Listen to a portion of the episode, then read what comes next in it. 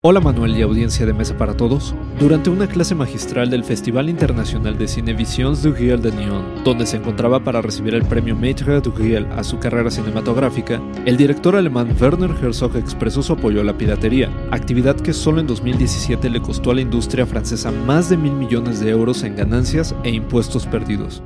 ¿Será que Herzog es un cineasta pirata? Institute.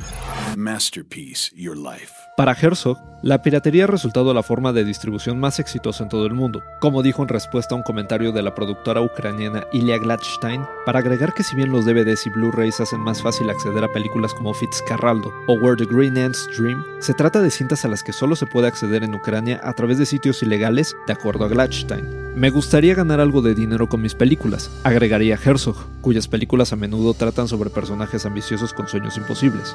Pero si alguien como tú roba mis películas a través de internet o lo que sea, está bien, tienes mi bendición.